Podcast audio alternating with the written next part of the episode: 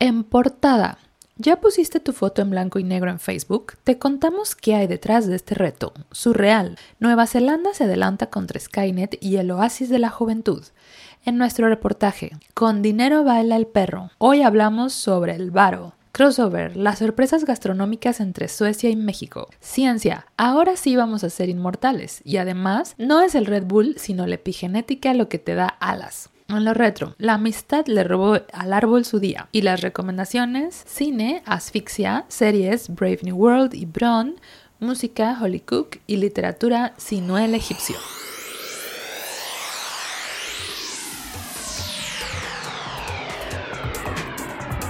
La Revi Podcast. Una revista podcast de dos amigos compartiendo radio entre México y Suecia. La Revi Podcast con Maya Montufar y Eric Gómez.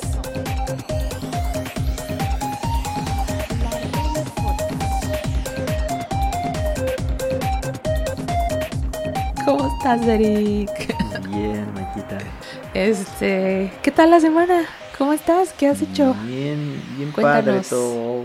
Afortunadamente he estado como ratón de biblioteca. Qué chido. Oye, pero ¿por qué has estado de ratón de biblioteca? Pues se ha dado eso. Digo, también con esta pandemia no, no podemos hacer gran cosa. Claro. Pero sí. ahora sí he tenido muchas cosas que ver, muchas películas que ver, muchas cosas que investigar. Ay, bueno, pues eso está chido. Eh, y bueno, pues este fin de semana fue el Pride acá en Suecia. Que obviamente no fue esa, pues, esa marcha que siempre hay acá en Suecia, que es como súper grande y que está en todas las ciudades. Y eh, digo, acá la neta sí ha sido muy grande eh, lo que ha ocurrido en materia de derechos eh, de la comunidad LGTBI. Espero que no se me olviden las letras, tiene muchas letras. Entonces sí es un, es un movimiento muy grande.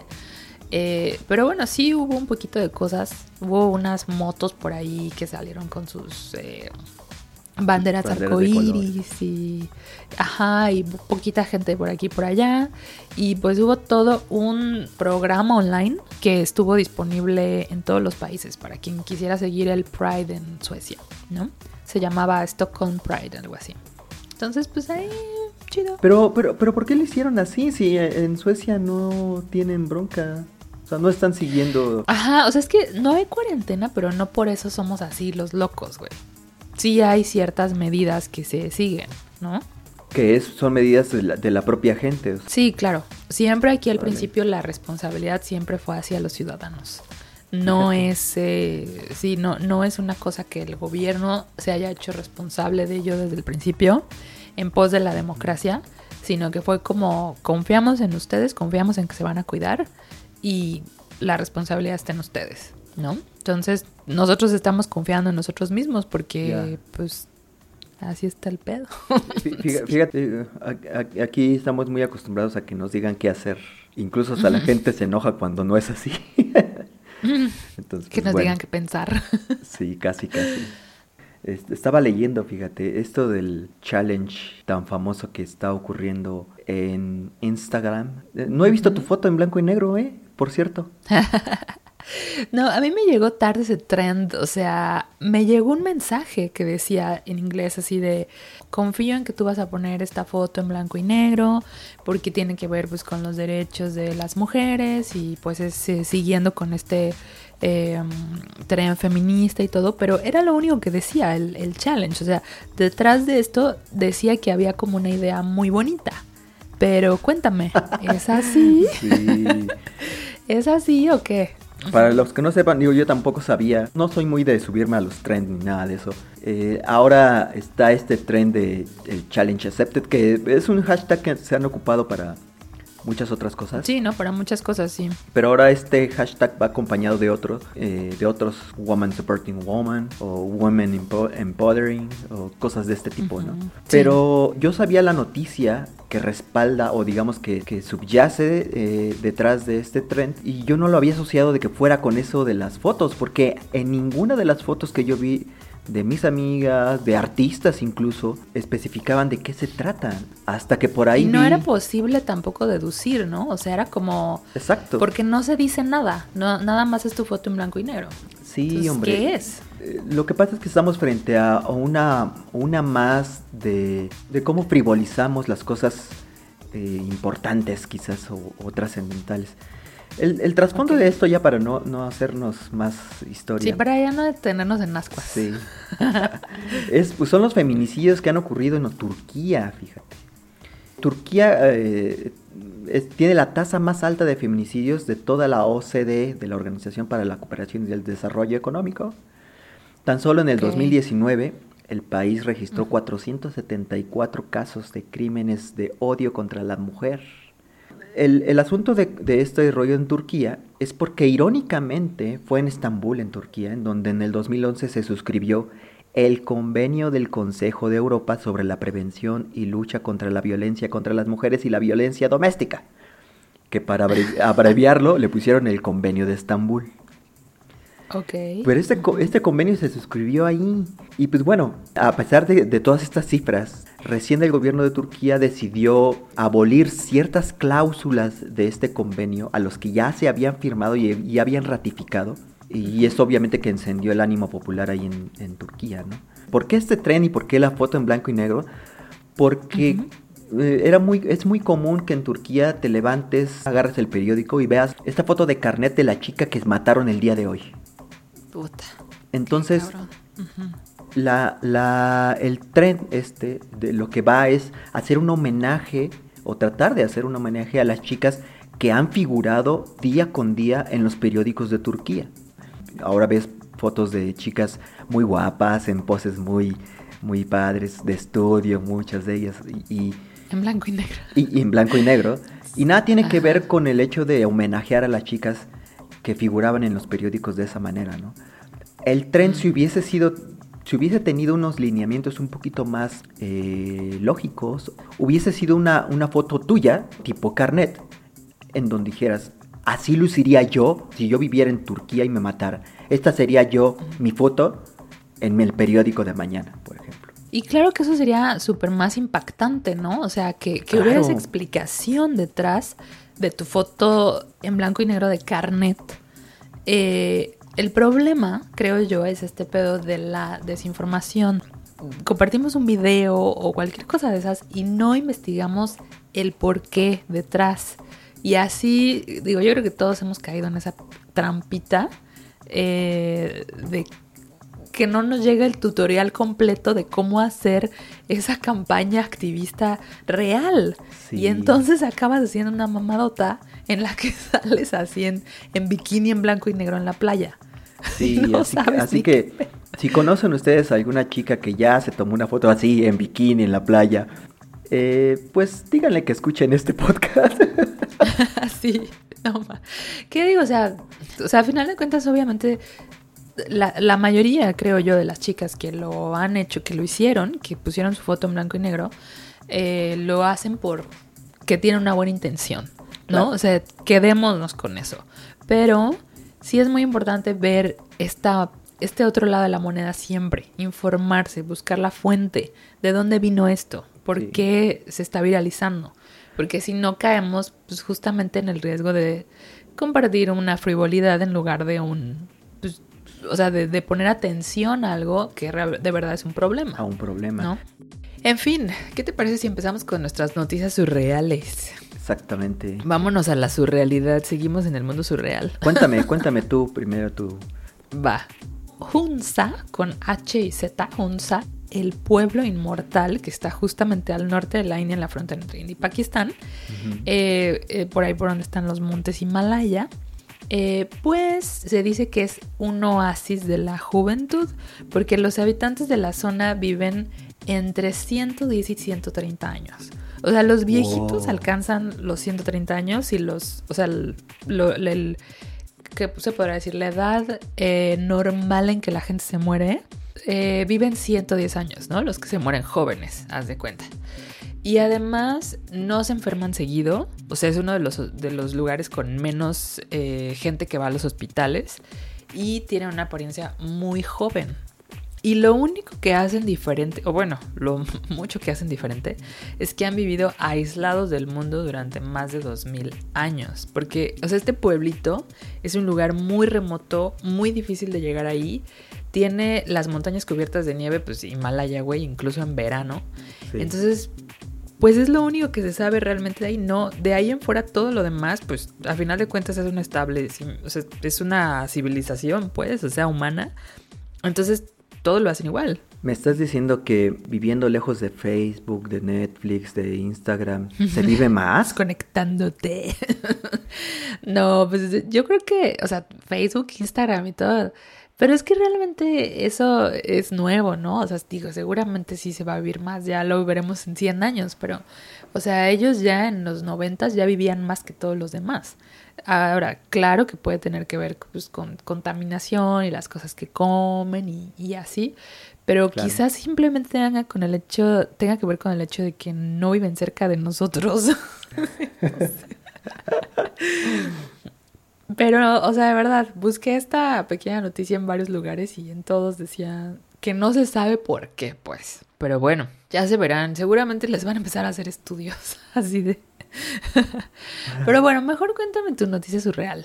Vale, pues mira, lo que te traigo es eh, una, una carta, se llama Carta de Algoritmos para Nueva Zelanda.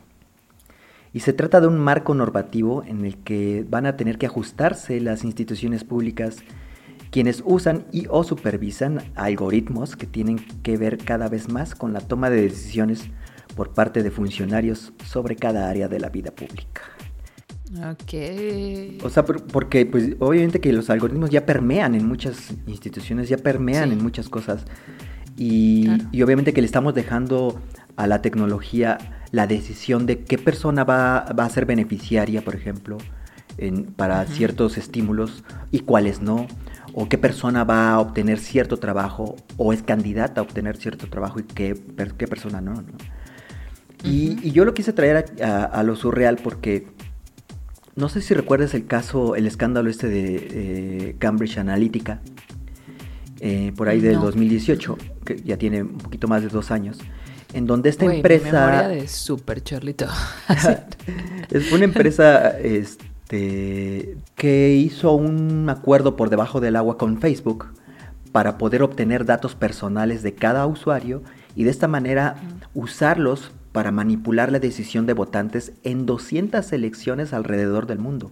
Te digo, traigo, traigo esto a lo surreal porque a dos años del, del escándalo de Cambridge Analytica, no es posible que solamente Nueva Zelanda sea la primera que da el paso para regular cómo se van a usar los algoritmos. Es que esa es la onda. O sea, obviamente está, o sea, de estos algoritmos, algoritmos que ya nos conocen así de, güey, de pies a cabeza, o sea, saben perfectamente quiénes somos y que nos escuchan todo el tiempo, así por eso nos mandan nuestra publicidad de todo, pues está haciendo, o sea, se están haciendo sobre todo las empresas privadas, pero obviamente también los gobiernos, pues una base de datos así sin precedentes sobre quiénes somos, qué hacemos, dónde estamos, qué consumimos, qué no. O sea, hay, o sea, hay una posibilidad de manipulación desde, yo creo que las cosas más chiquitas de qué compramos, qué nos van a mandar a comprar hasta pues obviamente por quién vamos a votar y pues en un futuro qué, qué es lo que tenemos que pensar. De hecho, chido que Nueva Zelanda lo esté haciendo, porque yo dudo mucho que otros países lo comiencen a hacer. Exactamente, sí, y justamente por lo que tú decías, o sea, hay, hay una conveniencia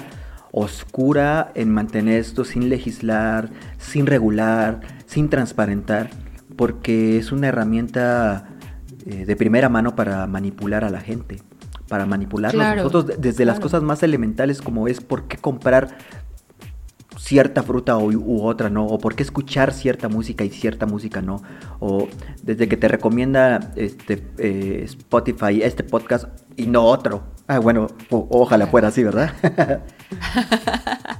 No, escuchen este podcast. Aquí sí les decimos la verdad. No se vayan a escuchar otros que Spotify les recomiende.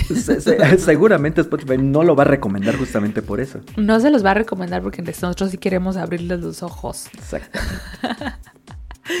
no, pues sí. Pues vámonos con nuestro reportaje del día de hoy. Que con dinero baila el perro, poderoso caballeros con dinero, money talks. tiempo es dinero.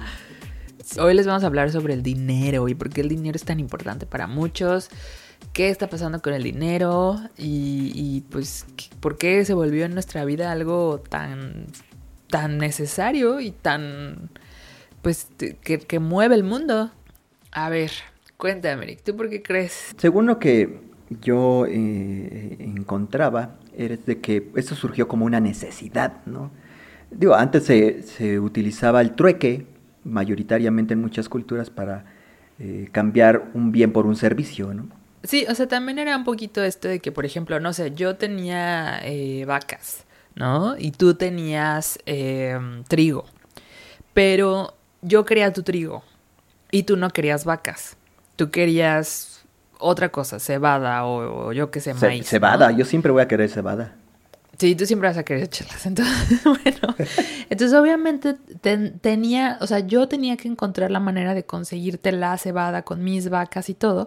Entonces, pues fue muchísimo más sencillo comenzar a eh, ponerle como una especie de valor a las cosas, ¿no? Así es. O sea, como que tanto vale tres vacas, tanto vale así. Y pues poco a, poquito a poco esa moneda fue eh, ¿cómo se podrá decir? Como estilizándose, ¿no? O sea, porque en algún momento quizá era este, la plata o el oro o yo qué sé. Y de ahí después se fue estilizando, estilizando hasta que convertimos este billete en un símbolo, en un signo de 500 pesos, ¿no? Porque obviamente todos sabemos que un papel que dice 500 no vale eso. No vale pero en nuestro imaginario vale eso. Entonces, así fue como llegamos a eso, ¿no? Eh, hablábamos hace ratito antes de la de entrar al aire de por ejemplo por qué se llama salario, ¿no? Porque, o sea, se llama salario porque se pagaba con sal. Y yo no sabía por qué, se, por qué se pagaba con sal. Así que dime. Sí, en los tiempos eh, de los romanos, porque esto, esto es una costumbre romana, el pagar los salarios a los soldados principalmente, eh, se les pagaba con sal, porque, pues, como ustedes supondrán, en esos tiempos no había refrigeradores. La sal ah. era muy utilizada para preservar la carne. Claro. También la pimienta, ¿sabías? Ah, eso no lo sabía. Sí, porque Cristóbal Colón justo lo que quería descubrir era las Indias por las especias, ¿no? Sí, sí, sí. Y, y entonces eh, él lo que buscaba, entre muchas otras cosas, era la pimienta para mm, eh, preservar los alimentos de su, eh, ¿cómo se llama? Putrefacción. Sí, sí, para evitar la, la descomposición. Justamente eso es una de las cosas chistosas de hoy en día. O sea, ya se ha estilizado tanto ese dinero y esa, esa ¿cómo se le llama? Como, ah, currency, no sé cómo se dice en español. Bueno, esa onda de la moneda que ¿Qué porcentaje crees tú, Eric, que ahora es eh, dinero físico en el mundo? Yo tenía un dato de que solamente el 20% eh, es dinero físico. Mi dato aquí es que solo el 8% del dinero es dinero físico. Pero bueno, o sea, si hacemos un pequeño promedio, entre el 8 y el 20% podríamos decir que es dinero físico. Sí, Todo lo demás es dinero ya inexistente. O sea, ya nosotros estamos pagando, pues, con quién sabe qué cosas, ¿no? Como aquí en Suecia. Por ejemplo, incluso el advenimiento de estas nuevas monedas, ¿no? Las criptomonedas y todo ese tipo de cosas que pues ya son una nueva manera de, ver el dinero o de manejar el dinero. y más aquí en las ciudades, todo el mundo tenemos tarjeta de crédito y ya hay tarjetas para pagar el metro, ya hay tarjetas para ir al cine, o sea, ya se está, poco a poco se está utilizando menos el dinero, aunque aquí en México no es tan dramático como en Suecia, por ejemplo, ¿no? Exacto. Aquí sí es súper dramático, ultra dramático, y no hay algo más dramático, yo creo. O sea, es súper dramático de verdad ver a un eh, viejito tratando de pagar el autobús con un billete o tratando de pagar en un café con un billete hay muchísimos negocios que, que afuera dicen, ¿no? Que ya no aceptan efectivo. O sea, de hecho dicen eh, libres de efectivo. Eso es lo que dicen sus, sus, señales, como si usar efectivo fuera malo, ¿no? Y, y eso también es una cosa muy loca, porque el hecho de que todo nuestro dinero esté en nuestras cuentas de banco y de que tengamos que utilizar una forma electrónica para pagar todo el tiempo, hace que pues todo el mundo tenga nuestras estadísticas de dónde nos encontramos, en qué gastamos, o sea, y es lo mismo, ¿no? O sea, saben perfectamente qué vendernos también a través de nuestros hábitos. Exactamente. Por eso yo no creo que todo el dinero tuviera que ser ya procesado de esa forma, ¿sabes? De forma digital. Yo creo que todavía tendría que haber ciertas cosas que podríamos pagar o que estaría chido que siguiéramos pagando con efectivo. Lo que sí no podemos negar es de que el dinero digital está ganándole la batalla al dinero físico. E incluso eh, a la hora de manejarlo. El, el, hecho de manejar dinero físico implica contratar a gente que lo haga, que lo cuente. Te necesitas pagar el alquiler de un lugar en donde se guarde. Necesitas pagarle a la gente de seguridad que lo resguarde, que lo mueva. Eh, y eh, todo ello implica papelería, copias, sistemas de seguridad. O sea, hay toda un, una infraestructura acerca del dinero, que todo eso te ahorras cuando es digital. Sí, claro. O sea, tiene muchas ventajas. En muchas cosas es muy práctico el, dinero eh, digital, por decirlo así, ¿no? Pero en otras cosas, o sea, planteate, por ejemplo, la posibilidad de que, eh, como por ejemplo en esta serie de Rain, o que hubiera algún tipo de, de catástrofe, catástrofe natural o... Exacto, que comenzara la Tercera Guerra Mundial, se cayera con cualquier sistema, por lo menos yo aquí en Suecia que tengo todo mi dinero en el banco, ¡pum! O sea, se cae esa red y me quedo pobre, ¿no? Que bueno, seguramente si pasara eso también, obviamente el, dinero en papel también perdería un chingo de su valor, ¿no? Claro. O sea, una catástrofe de esas, pues redefine la forma en la que eh, seguramente consumimos y seguramente encontramos, compramos comida, yo qué sé, ¿no? Sí, digo, no, necesitamos de un este Tyler Durden para que vuele todas las los edificios corporativos donde guardan la información bancaria para que quedes en cero.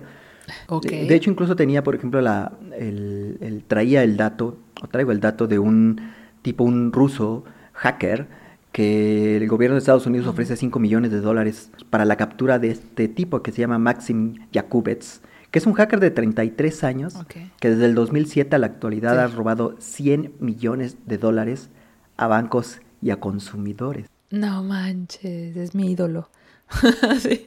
Bueno, no, a consumidores no, pero a bancos sí está chido. Eh, no, sé si sabías eso. ¿Tienes algún dispositivo Garmin? No. hace, hace unos días Garmin tuvo un problema de servicio justamente porque este Jakubets secuestró eh, la base de datos que Garmin tiene en la nube y ya no podían utilizar sus servicios, ya no podían proporcionar los servicios de GPS. Jakubet se, secuestró, secuestró eso, eso, eso que tenían en sus propios discos duros virtuales y, exigía 10 millones de dólares de recompensa. No manches. ¿Y se los dieron? No, no, no, no, pero, pero a la actualidad, al día de hoy, todavía Garmin estaba funcionando de manera limitada. O sea, el costo el costo operativo para ellos y el costo eh, en dinero de, entradas para Garmin quizás fue mayor que si hubieran pagado esos 10 millones de dólares. Pero estamos ya entrando a un mundo así como... En otra era, ¿no? Como de Black Mirror. Sí, o sea, sí, porque antes cuando pues los rateros se metían a un banco, pues se rifaban en el físico, o sea, era pistolas, agarrarse con los tiras, eh, todos así, ya sabes, o sea, para poder sacar de ahí unos milloncitos. Pero, o sea, digo, todo es así como esa, esa paradoja de que todo el mundo quiere el dinero, pero... ¿Por qué queremos el dinero? ¿Por qué todo el tiempo estamos detrás del dinero? Desde muy pequeño nos comienzan a condicionar a que todo cuesta, mientras obviamente vivamos en una sociedad. ¿Quieres salir con tus amigos? Necesitas dinero para ir al cine. O quieres invitar a una chica a salir, necesitas dinero para invitarle la cena o yo qué sé, o ella a ti. O whatever, ¿no? Entonces, eh, ahí vamos haciendo una especie de condicionamiento que incluso se va reforzando a través de toda esta maquinaria de mercadotecnia. ¿Y por qué es así? Pues porque obviamente si no tienes una buena autoestima, el dinero te ayuda a ilusoriamente subir el valor de quien tú crees que eres. Mucha gente cree que por tener dinero vale más que aquellos que no tienen. Entonces obviamente esta es una cadenita de factores que nos van condicionando desde muy pequeñitos hasta, pues hay gente que nunca se lo cuestiona. ¿Por qué el dinero es tan importante para mí? Y de ahí comienzan muchísimas ideas y, bueno, teorías y cosas que investigué por aquí, desde esta onda de ver el pasto más verde al otro lado, ¿no? O sea, el, comparar nuestra realidad con esta ilusión o falsedad que vemos del vecino, porque realmente tú no eres el vecino, no sabes ese güey si de verdad se la pasa tan chido como tú ves en sus redes sociales, o si neta todos los días llora en la noche en su cama, ¿no? ¿Cuántas historias no, no se han escuchado o han salido en las noticias? de gente que aparentaba hacer algo y realmente no era, ¿no? Sí, claro, por supuesto. Por supuesto, o sea, eso es así una cosa que tendríamos que tener muy clara, pero es este condicionamiento lo que no nos deja verlo, ¿no? Entonces, hay cosas científicas así muy interesantes sobre eh, todo lo que podemos cuestionar del dinero. Por aquí encontré que la pobreza causa una declinación de la cognición y si se mantiene puede dañar permanentemente el cerebro a, dar, a largo plazo. Esto es, o sea que, por ejemplo, si no tienes lana, obviamente, todo el tiempo estás preocupado, todo el tiempo estás estresado. Por esto, em, bueno, además, si todo el tiempo quieres estar eh, enseñando que tienes eh, varo o tienes el dinero que no tienes, esto a la larga te va destruyendo, obviamente, redes neuronales en el estrés y en el, eh, en el ir buscando ese tipo de recursos. Entonces, esto es eh, un eh, estudio científico de un tal Martin Seligman. Seligman la preocupación por el dinero provoca un desgaste real. Exacto, exacto. O sea, que esa preocupación a causa de cierta pobreza, ¿no? Y obviamente la estabilidad económica sí aporta felicidad y reduce el riesgo de padecer enfermedades mentales graves. Esa frase de que está loco por el dinero no es tan lejana. No es tan lejana, por ejemplo, ¿no? O por ejemplo, eh, hay cosas que te hacen ser mucho más feliz que el dinero. Por ejemplo, hacer ejercicio eh, te, te hace más feliz que tener mucho dinero. Decían en, este estudio eh, de una, un grosso de personas, no tengo aquí el número, pero a, más o menos 32 decían, o sea, que habían tenido días malos en el año y estas personas habían hecho mucho ejercicio, eran menos días malos que los que tenían dinero y no habían hecho ejercicio. Entonces de ahí sacaron esta pequeña conclusión. ¿no? De cómo hay muchas cosas que te hacen más feliz. el, dinero no da la felicidad, pero te deja dos calles de ella. En el sentido de que, pues, por ejemplo, la gente que no, lo tenemos, pues tenemos poco tiempo para invertir en, en ocio, que es bastante necesario y bastante útil para la salud mental, ¿no? Esto es muy interesante también porque, bueno, te, te iba a decir, el dinero no da la felicidad, pero es mejor llorar en un yate, ¿no? sí. Ok. no. Viste muchos yates en tus vacaciones estos últimos días, ¿verdad? sí, sí, sí. No, es una frase que escuché por ahí. Pero, o sea, a pesar de que se supone que sí hay una relación, ¿no? Lo que decías, que pues el dinero te permite quizá comprar ciertas cosas y todo. Pero solo hasta los 75 mil dólares anuales después de que subes esta cifra, o sea, digamos, ganas 100 mil o 200 mil o 300 mil, ya no hace ningún cambio en tu felicidad. O sea, realmente solamente tienes que tener el dinero suficiente para no estar pensando en, ay, ¿cómo voy a pagar la renta? O, o, me gustaría irme de viaje un fin de semana o cosas así, para sentirte más ¿Cuánto es eso? 75 mil dólares anuales era aproximadamente un millón seiscientos mil pesos. No manches al año. Pero si tú vives en un país en donde puedes comprar cosas más baratas y puedes satisfacer todas tus necesidades de una forma más económica, obviamente esta cantidad va a bajar. Lo único que necesitas es tener este tipo de soltura económica para sentirte chido. No necesitas ser millonario, es lo que decía este estudio. Y obviamente hay muchas otras cosas que te van a hacer más feliz que tener un chingo de dinero en el banco. Y eso es lo chistoso, no tendríamos por qué estar tan al tiro con el dinero, ¿sabes? De quiero dinero, quiero dinero, o sea, no hay para qué. Sí, ciertamente. Sí, ya están estos estudios que te dicen. Sí, sí, sí. Sobre todo porque eh, yo, yo creo que también eso, esto de la nueva cultura digital del dinero va a cambiar algunas cosas. Porque, y ya las está cambiando. Eh, yo creo que hoy día los jóvenes o, o, la gente más joven ya no, ya no tiene esta visualización de las pilas de dinero como en los ochentas, por ejemplo, ¿no? Que veíamos, no sé... como los baby boomers. Veíamos a, los, o sea, asociamos la figura del millonario como Rico MacPato así nadando, haciendo angelitos en pilas de dinero. En su piscina de oro. Eh, eh, ya está cambiando, sino que ahora eh, vemos las posesiones, ¿no? Ahora el carro, pues las chicas quizás, o la casa, o sea, ya estamos más, más, porque el, dinero ya no se ve. El dinero como ya, ya, ya circula de manera electrónica, ya circula más, eh, digamos, en, una, en un imaginario digital, pues la percepción del dinero también cambia. Digo, no, no sé a, qué, a qué nos lleve eso, pero definitivamente que va, va a tener un impacto psicosocial más adelante en la gente. No sé, ah, ah, desarrollaremos otro tipo de locura, porque la locura por el dinero no creo que se extinga, ¿no? Es que, ¿sabes qué? Yo creo que eso que estás diciendo tiene mucho que ver también con el trabajo. O sea, por ejemplo, los millennials o los senials así, quieren tener más tiempo libre y quizás ser más efectivos en menos tiempo de trabajo. Entonces ya no, no es el mismo valor que se le daba al dinero, por ejemplo, con los baby boomers, que a ellos no les importaba trabajar y trabajar y trabajar y trabajar con, para tener dinero.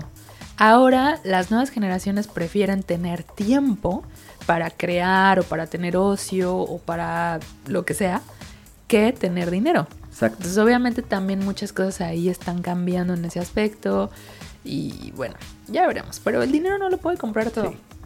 ¿Quieres ver qué cosas no puede comprar el dinero? ¿Qué? Salud. Hoy más ahorita, ¿no? Más tiempo. ahorita en, estos tiempos. Ahorita estamos sobrevalorando. Estamos viendo. Ahorita estamos revalorando el dinero, eso es muy interesante. Amor, no puedes comprar amor. Puedes comprar una chica o un chico guapo o así, pero amor. Sí, lo puedes alquilar, pero no comprarlo. No, paz mental y respeto. Esa fue la que dije, sí es cierto. ¿Cuántas veces hemos visto a, una de esas personas así súper arrogantes, no? De, Sí, aquí en México somos, eh, ojalá y un día eh, eh, podamos hablar de esto en tiempo pasado, pero creo que hoy día en México el clasismo es uno de los problemas más fuertes que tenemos, ¿no? Se habla mucho que el racismo a nivel mundial, pero aquí en México nuestro problema no es ese, nuestro problema es el clasismo, más que el racismo. El clasismo, sí. Yo diría que el clasismo y, obviamente la discriminación a raíz de eso, ¿no? Es eh, el problema más grave que tenemos. Ahí está. Muchas cosas que decir sobre el dinero. Yo creo que vamos a tener que hacer otro podcast en el que revisitemos este A lo mejor, tema. sí, sí, sí. sí. Pero mientras, Pero bueno, vamos a pasar a, otras cosas. ¿Qué tenemos? Vale, me parece crossover? Dime. Pues mira, primero una pequeñísima disculpa porque la vez pasada habíamos quedado en hablar un poco de clases sociales entre Suecia y México, pero hoy vamos a hablar de comida. Comida y esta, estas cosas así como, eh, ¿qué dijimos? Sorpresas gastronómicas que me he encontrado por acá. Súper absurdos, sí, son unas cosas muy raras que tienen que ver pues con la comida mexicana, que se, o bueno, mexicana entre comillas, que se consume aquí en Suecia. Porque pues recientemente fui al Super y me encontré un yogurt que se llama México. Ustedes dirán. Eh, un yogur que se llama México, pues a qué sabrá. Pues obviamente era un yogur de frutas exóticas. O sea, tenía como papaya, guayaba y mango y yo qué sé. Y así había tres yogurts, ¿no? Uno de México, uno del Caribe y uno de Tailandia. Eh, y bueno, ahí les voy a dejar la fotito del yogurt en el Instagram si lo quieren ver. Eh, pero realmente es una cosa muy graciosa. Desde que yo llegué acá me he dado cuenta de que em, muchas cosas que, que consumen aquí los suecos, que creen que es comida mexicana, nosotros no tenemos ni idea. Para empezar, tienen por ejemplo una línea entera de productos sabor a taco. Sabor a taco. sabor a taco. Exacto. O sea, otra cosa que no es taco, pero que sabe a taco. Ajá. Es que para empezar tendríamos que definir el sabor a taco. Ajá, o sea, pues hay taco de un buen de Pero cosas. ellos ya lo definieron. Exacto. ¿Sabor a Ok, taco a de qué, güey? Ellos ya. Ellos ya definieron el sabor a taco. Eh, aquí, de alguna forma, que yo no sé cuál es. Pero, por ejemplo, tú vas al súper y puedes encontrar un, un sobrecito con especias y dicen sabor taco. Entonces su idea es que, por ejemplo, tú cocinas un pollo o una carne o lo que tú quieras y le echas estas especias en lugar de que sea, por ejemplo, sal o, o comino o pimienta de lo que, o no sé, le echas estas especias sabor a taco y entonces tu carne o tu pollo, tu pescado, lo que sea, vas a ver a taco. Oh. No, entonces es una cosa Pues súper rara. yo, yo después de haber, después de conocer las pizzas del perro negro, ya no me sorprende nada. Ah, sí. Sí, no, no. esas Digo, para, para la gente que nos escucha, que por cierto no, no es la mayoría en, en- en México, curiosamente, Sí, les no. explico de que se trata de una pizzería que, que hace pizzas eh, mezclando o con ingredientes muy mexicanos, ¿no? Entonces podemos encontrar las pizzas de chile relleno, pizza de, enchiladas. pizzas de chilaquiles, pizzas de carnitas, chilaquiles, sí, sí. pizza de cochinita Sí. pibil. ¿De tamal no hay? No, de tamal no hay. No, no les des ideas. No, Tienen que hacer una. Pizzas de perro negro y los que están escuchando. Ah, una. Pizza de tamal. Sí, Entonces, pues una. vaya, si, si existe eso, de aquí, del otro lado, no me sorprende de que en un sobrecito haya un sabor a taco, ¿no? Es que no nada más es el, el sobrecito de especias. O sea, por ejemplo, tú vas así a donde están las, digamos, em, las, eh, estas como quesitos, como el queso Filadelfia y estos quesos que usas para untar. Y hay un queso sabor taco, ¿no? Que obviamente no A tiene... lo mejor sabe a gringa. O sea, ya, ya ves que luego el quesito absorbe ese, la grasita y de todo el, el- todo lo que lleva la Pues yo lo he probado y la neta no, no sabe tanto a eso. Sabe así como a una mezcla de especias. O sea, obviamente es un interés en nuestra cultura, en nuestra comida y todo eso. Por ejemplo, yo cuando llegué, así leí en un libro, literal cuando estaba estudiando sueco, donde decía que los viernes en Suecia, que es el Fredagsmys, que es el día, en, pues obviamente que termina la semana y vas a echar la hueva con tu familia o tus amigos, cocinas tacos. Entonces, nosotros no tenemos un, un viernes de tacos en México. Y aquí en Suecia hay un viernes de tacos. Oh. Y obviamente, pues fue todo un viaje ver cómo se hace. Maya, pero es que cómo vamos a tener aquí un viernes de tacos. Aquí todos los días comemos tacos. Así, sí, claro. bueno, sí, dije una mamada, es cierto. bueno, pero el punto es que también fue un viaje ver así cómo hacían sus tacos. Y luego te digo, toda esta serie de productos. Les voy a ir tomando fotos así cuando me los voy encontrando.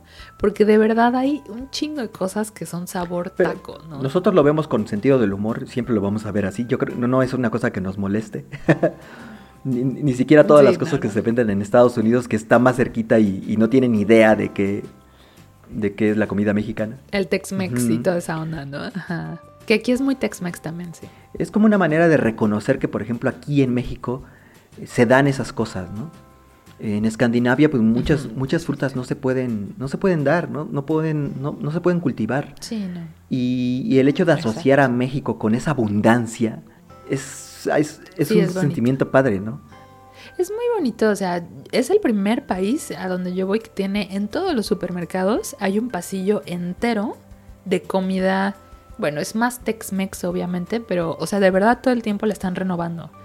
O sea, hay tortilla de maíz. Y eso no lo hay, por ejemplo, en muchos otros países europeos o Sí, cualquier otro lugar que venden tortillas, ¿no? Entonces, las salsas también pues, son las mismas salsas que encontramos en México, solo que quizá no son tan picosas, pero encuentras chiles, encuentras chiles habaneros, chiles chipotles, chiles... O sea, yo en los supers aquí he encontrado chiles pasilla, eh, guajillo. Entonces, realmente eso, el, el ver ese tipo de cosas, digo, allá en México no, no encontramos nada de comida Sí. sueca. ¿Dónde? No, no, pues no. Sí, no. Sencillamente. ¿Te acuerdas cuando fuimos al café este que se llamaba Fica? El, el ah, Fica. sí, ya no existe FICA, pero saludos al FICA. Pero la problemática de, de- de introducir un alimento o una, a una gastronomía ajena aquí a México es de que aquí en México tenemos casi todo. Sí, exacto. No, no es fácil acá encontrar los ingredientes. Por ejemplo, para hacer también la comida, como la hacemos allá. Obviamente las cosas se van tropicalizando también. Pero bueno, o sea, es un poquito de todo. Ahí si quieren, les podemos dejar en el Insta o en el Facebook o lo que sea esta onda de las cosas sabor a taco. Voy a hacer así 10 fotos de cosas sabor a taco y se las dejo. bueno, pues ahí está. Vámonos con la ciencia. Vale. Ahora vamos a hablar sobre la epigenética, Maya. La epigenética que... Eh, fíjate que... Eh, um, no, sé si tú recuerdas, pero el mapa del genoma humano se completó por ahí del 2003. O sea, hace 17 años apenas. Eh, a partir de ahí, escuchamos en las noticias que se descubrió que el gen que hace tal cosa, o el gen que produce esto, o que se bloqueó el gen que produce cierta enfermedad o cierto padecimiento. Porque realmente es un descubrimiento muy nuevo. Y justamente, o curiosamente, esto de la epigenética tiene más tiempo que el genoma humano. Eh, eh, esto del término, para que te des una idea, el término lo acuñó eh, Conrad Hall Waddington por allá de 1942. Y, lo, hizo para referirse justamente al estudio de las interacciones entre genes y el medio ambiente en el que se desarrollan los seres vivos. O sea, ya este tipo hablaba de algo que hoy se está comprobando científicamente, que es que si bien tú tienes o vienes ya eh, preparado o predispuesto a muchas cosas de, manera genética, estas no te determinan. Eh, sino que lo eso me gusta. exacto sí está muy padre eso sino que es, el medio ambiente es lo que te, determina más. Es decir te voy a poner un ejemplo de un experimento que hicieron en ratones eh, un experimento de ratones en donde se les asociaba el olor del cerezo, de la flor de cerezo, a eh, un estímulo con electricidad. O sea, les daban choques eléctricos y les hacían oler la flor de cerezo. Esto provocaba de que sus hijos tuvieran... Pobrecitos. Sí, pobrecitos. a los hijos de esos ratones tenían, se alteraban y se ponían nerviosos cuando olían el cerezo. Y los o sea, ya la genética ya... Y los nietos de esos ratones eh, ya incluso habían desarrollado áreas específicas del cerebro para poder detectar con facilidad o más facilidad específicamente el olor del cerezo. Como para, obviamente, no, no volverse como... O sea, como que ellos decían, esa cosa no, es mala, nos daña. ¿No? Ahora, esto de lo que nos habla es que hay un, hay un condicionamiento genético. Y ciertamente, por ejemplo, en Holanda se vio con, en la Segunda Guerra Mundial, cuando pasó, eh, obviamente a raíz de la ocupación nazi, eh, la población holandesa sufrió una hambruna pues severa y eso dio como consecuencia, o trajo como consecuencia, que los hijos que, eh, producto de esa guerra, nacieran con problemas de, este, de desnutrición, de baja estatura, propensión al estrés, propensión a problemas cardíacos, etcétera, etcétera, ¿no? Porque finalmente se... los hijos, de, la guerra, ¿no? sí.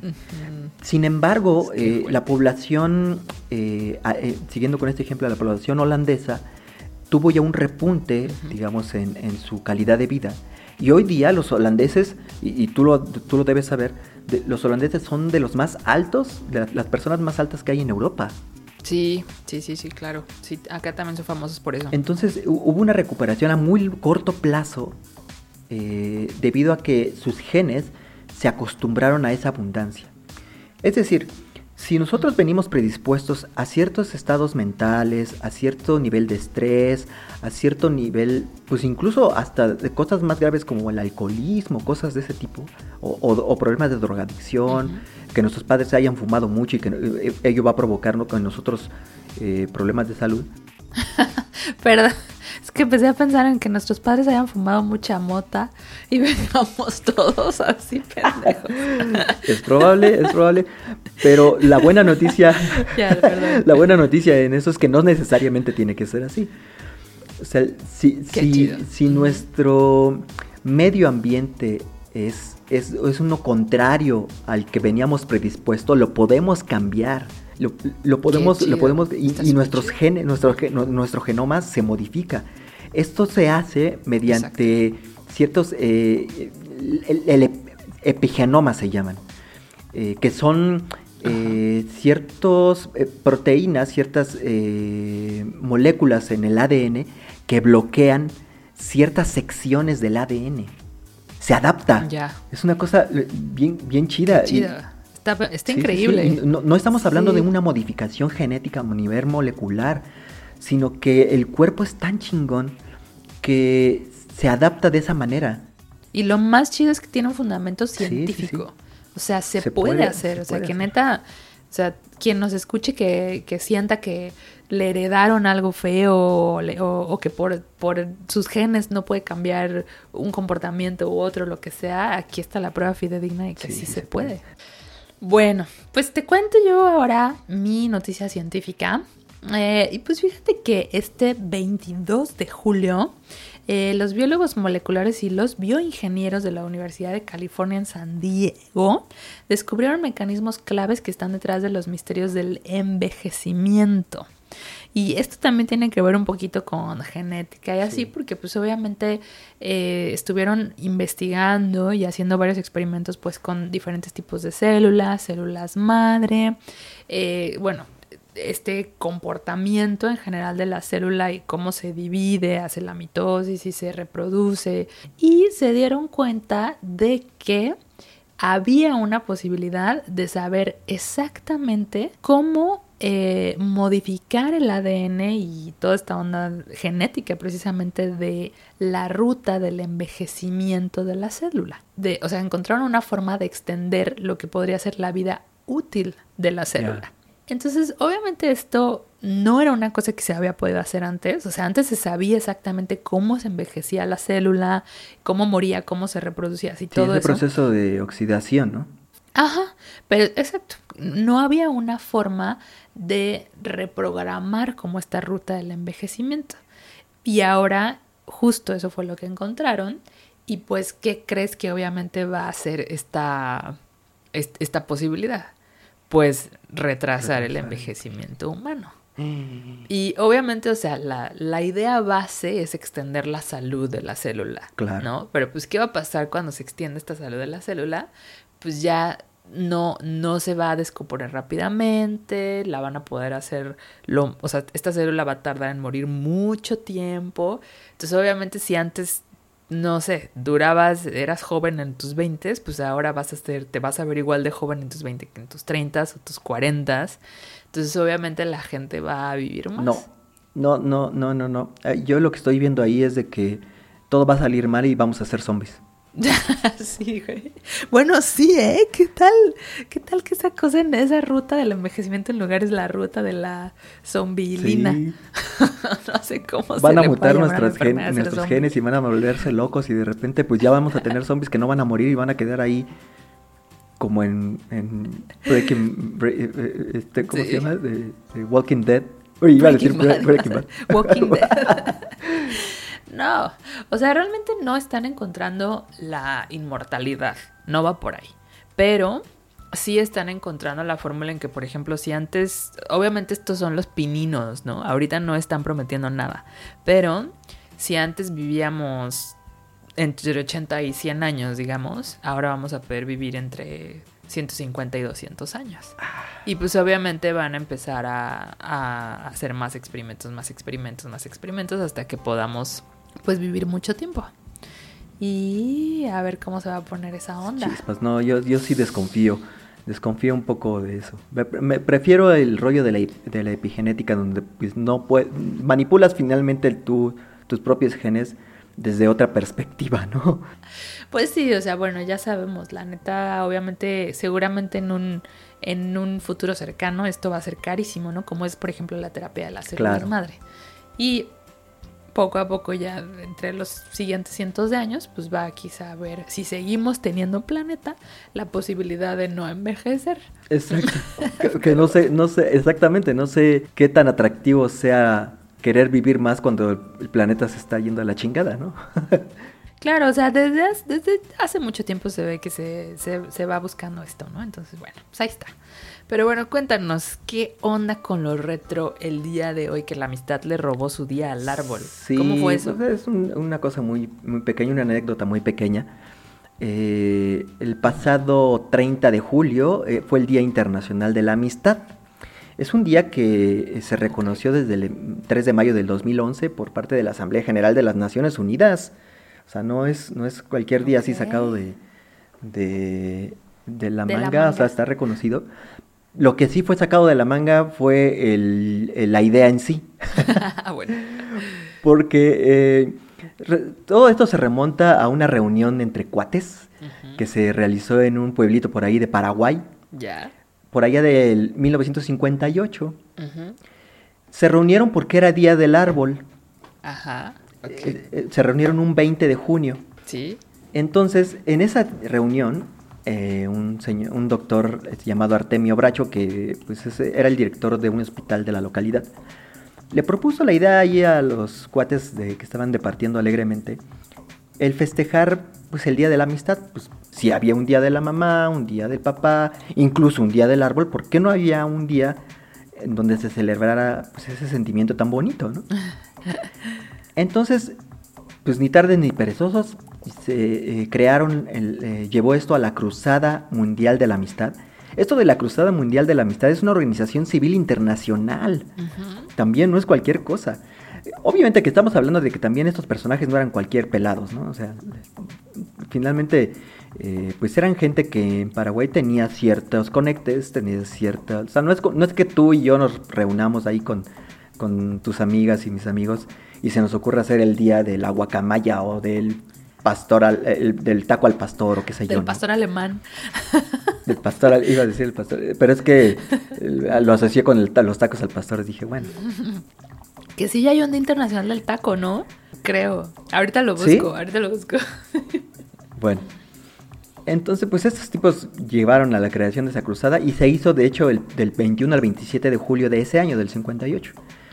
Bueno, pues tras numerosas gestiones, el gobierno paraguayo, a través del Ministerio de Educación y Ciencias, estableció finalmente la fecha de celebración y pues así fue como se creó ese Día Internacional de la Amistad. Ok. Digo, no coincide con, eh, con muchas eh, otras fechas porque, por ejemplo, aquí en México tenemos el Día del Amor y la Amistad que es el 14 de febrero, ¿no? Sí, pero ¿por qué no se habrán quedado con ese? Pues ya estaba ahí, pobre árbol.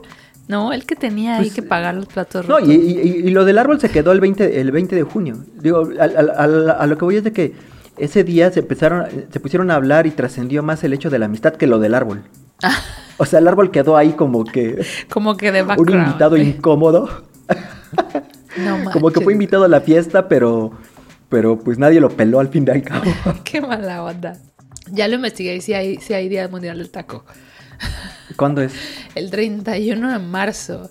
Y además dice aquí que los taqueros de corazón saben que no debería existir un solo día para honrar este alimento, sino que tendría que ser todos los días. Ah, claro, pues lo que te estaba diciendo. Pero justamente, así como para un, un taquero, eh, un, un amante de los tacos de corazón, es absurdo que haya un 31 de marzo, pues a mí también se me hace absurdo que haya un día de la amistad, cuando pues todos los días podemos ser buena onda con nuestros amigos, ¿no? Entonces, háblele eh, a sus amigos, recomiéndeles este podcast Sí, por favor. y este... Síganos, síganos en nuestras redes. Ya estamos ahí en Instagram como la Revi Podcast. Facebook también estamos como la Revi Podcast. No tenemos Twitter, pero bueno, tal vez más adelante. Bueno, yo quiero saludar a nuestros escuchas. Eh, bueno, obviamente el podcast nos da las estadísticas de dónde están ustedes, los que nos están escuchando. Y pues acá nos dice que hay un 54% de nuestros escuchas están en Canadá. Así que saludos a todos los de Canadá. Saludos a los de Bélgica también. Saludos a los de México, Suecia, por supuesto, y Alemania. Ahorita nos están escuchando en esos cinco países. Entonces, Oh. saludos a todos los que anden por ahí. eh, y también, bueno, a Gerardo López, mejor conocido como Yopi, que nos está escuchando también. Y bueno, pues a Sí. todos los que nos escuchan y, y que están aquí compartiendo con nosotros la Revi Podcast. Ya. Sí, muchas gracias. Sí. Bueno, recomendaciones. ¿Quieres decir las tuyas? Yo solamente tengo dos el día de hoy. ¿Tú? A ver, mire, me arranco yo con las mías. Eh, Fíjate que se vienen los premios Ariel, que son los premios que da la Academia Mexicana de Artes y Ciencias Cinematográficas. Es como nuestro Oscar Ah, mexicano. Ok. Y eh, una de las cinco películas nominadas es una que se llama Asfixia. Y me pareció una película muy bonita, muy, muy, muy honesta. Es una película de Kenia Márquez. Y cuenta la historia de Alma, que ya de entrada el personaje de Alma es bastante peculiar. Es una chica albina que tras tres años en prisión sale y se enfrenta pues a la traición de sus amigos, a la violencia de su, de su expareja, eh, quien entre otras cosas pues no le permite ver a su hija, ¿no? Es- hay una trama ahí muy, eh, pudiéramos pensar subterránea, pero que es cotidiana en, la vida de esta ciudad y de muchas otras ciudades, a propósito de lo que hablábamos con esto de las fotografías en blanco y negro y todo esto, ¿no? Entonces a mí se me hizo una película pues rescatable en ese sentido, porque habla de cosas que, y de sentimientos que están ahí a, flote, a, a flor de piel, eh, flotan en el aire y, y muchas veces no volteamos a verla, ¿no? Ok. Eh, en segundo lugar, les quiero recomendar un libro. Es un libro que en particular a mí es uno de mis libros favoritos.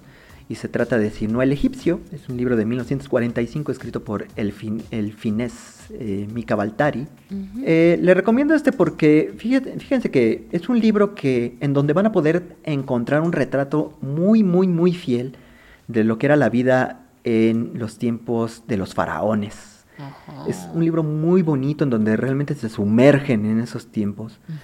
Van a poder casi casi respirar ese ambiente del mundo de los egipcios. ¿no? Entonces se los recomiendo mucho.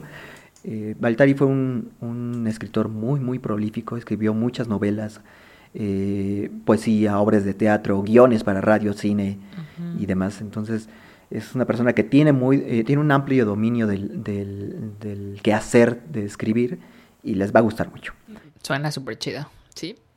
Y finalmente eh, les voy a recomendar una recomendación que me hicieron en el transcurso de la semana, eh, que se llama, eh, un- una chica que se llama Holly Cock.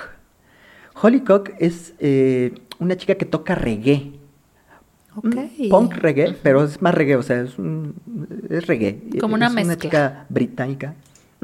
Pero sí, o sea, tú lo escuchas y es reggae. reggae o sea, tiene ahí sus tintes de punk. Y tiene una voz muy bonita. eh, su música es agradable. eh, Es, es- es padre. Digo, no me gusta a mí mucho el reggae.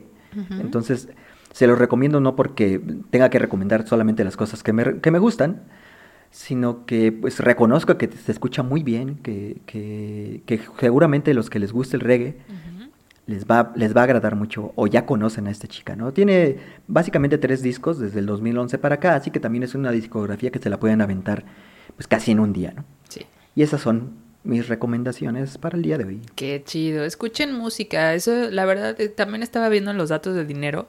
Eh, es, te hace más feliz escuchar música diariamente y, y, bueno, obviamente hacer cosas que te gustan, pero eh, escuchar música es una muy, muy buena inyección de dopamina y todo un poco. Eh, y pues ahí está la recomendación de Eric Holly Cook. Eh, yo el día de hoy no les voy a recomendar música, pero sí les voy a recomendar dos series. Eh, Gracias. Obviamente les tengo que recomendar una serie sueca porque pues tenemos aquí el- el- el- la presencia de Suecia. Y bueno, esta, esta serie en realidad es sueca-danesa porque es una coproducción. De hecho se hizo un remake en México en donde sale Demian Bichir. Él es, es- es- la- bueno, empiezo por la historia. Demian Bichir salen todas. Sí, güey, Bichir hasta, los así que- Bichir hasta en la sopa. Son como los Skarsgård acá, que también salen en todos lados. Ah, sí. Que es el este actor de It y de este Millennium Trilogy, Tarzan. Son tres hermanos. Sí. Bueno, en realidad son seis hermanos, pero los famosos, famosos son tres hermanos. Y así son como los Bichir en México, ¿no? que están en todos lados. Sí. Pero bueno, eh, esta serie es una serie policíaca. Eh, son dos eh, detectives. En la serie, en, en la serie sueca danesa, eh, la detective es una chica que se llama Saga, que es sueca. Y eh, en el detective danés hay dos, dos diferentes actores, ¿no? Y bueno, pues es- son varias temporadas, creo que son tres o cuatro. Y son espeluznantes. La verdad es que sí, tienen capítulos así súper gore para de, de los crímenes, obviamente, que van investigando y todo. Eh, la neta es que sí te tiene así al filo de tu sofá. sí. Pero está, tan buena. O sea, y es tan buena que pues por eso hicieron el remake allá en México que pues es entre el, el policía, el detective, pues es eh, el de Mian Bichir y luego hay una policía detective que es eh, americana, ¿no? Está muy buena, la verdad es que es probablemente mi serie favorita sueca y eso que tengo varias, ¿eh? Entonces, bueno.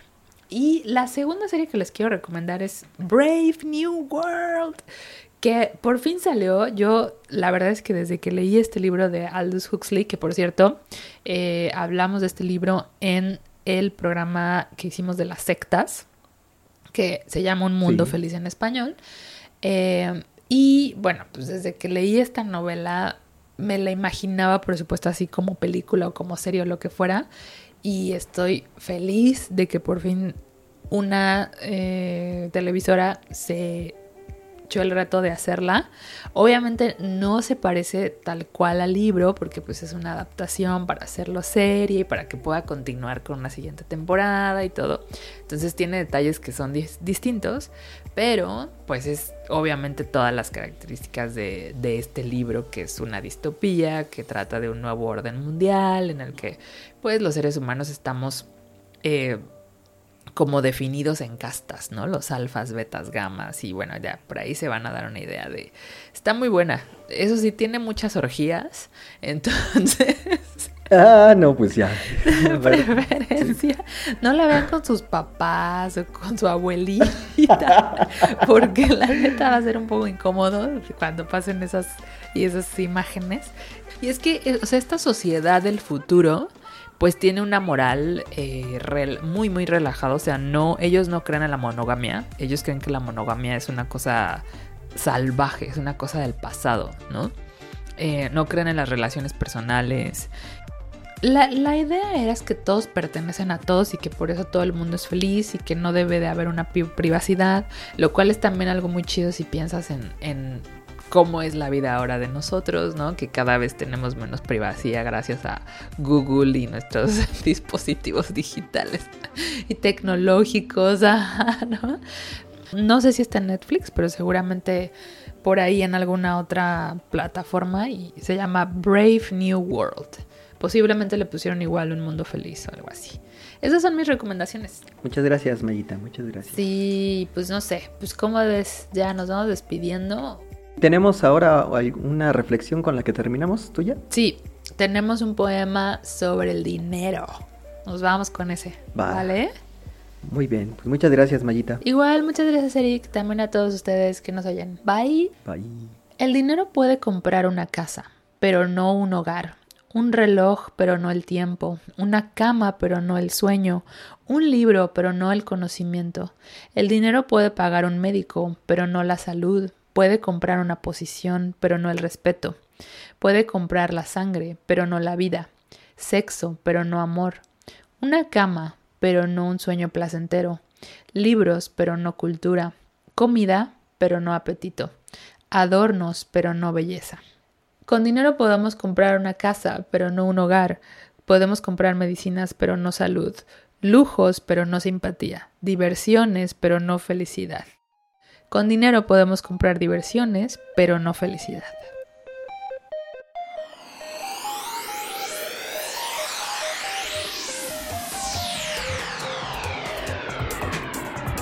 La Revi Podcast. Una revista podcast de dos amigos compartiendo radio entre México y Suecia. La Revi Podcast con Maya Montufar y Eric Gómez.